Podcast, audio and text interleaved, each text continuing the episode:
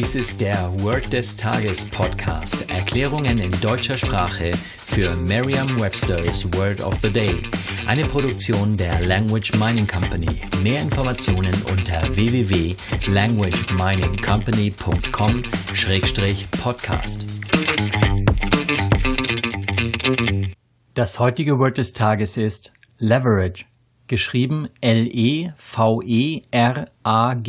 -E. Eine englische Definition ist the increase in force gained by using a lever. Eine Übersetzung ins Deutsche ist die Hebelwirkung. Hier ein Beispielsatz aus Merriam-Webster's Learner's Dictionary. I used the leverage of the bar and a wooden block to pry the rock out of the hole. Ich nutzte die Hebelwirkung der Stange und einen Holzblock, um den Stein aus dem Loch zu stemmen.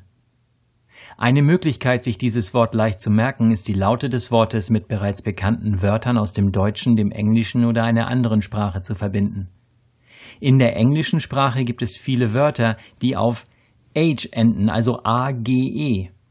Ähnlich wie bei den Vorsilben macht es Sinn, auch die Nachsilben also nicht unbedingt zu lernen, sondern einerseits ein Gefühl dafür zu bekommen und andererseits dürfen Sie sich dazu ein Bild überlegen, das Sie immer wieder nutzen können. Mit Gefühl ist die Wortart gemeint. Die Nachsilbe edge, also age, macht aus einem Verb ein Hauptwort. So können Sie meist davon ausgehen, dass es auch noch ein Verb dazu gibt.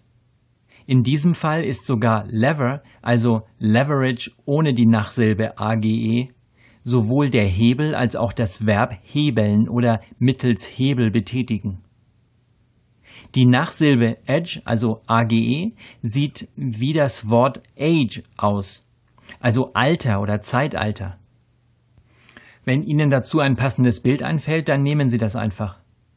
Vermutlich ist das gar nicht nötig, da Sie ja bereits die Nachsilbe age gemerkt haben.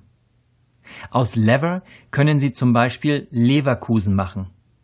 Vorausgesetzt natürlich, dass Sie mit der Stadt Leverkusen etwas verbinden.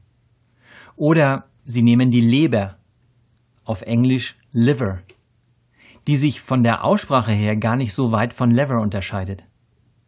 Stellen Sie sich vor, wie Sie die Hebelwirkung einer Stange und einen Holzblock nutzen und damit eine Leber aus einem Loch stemmen.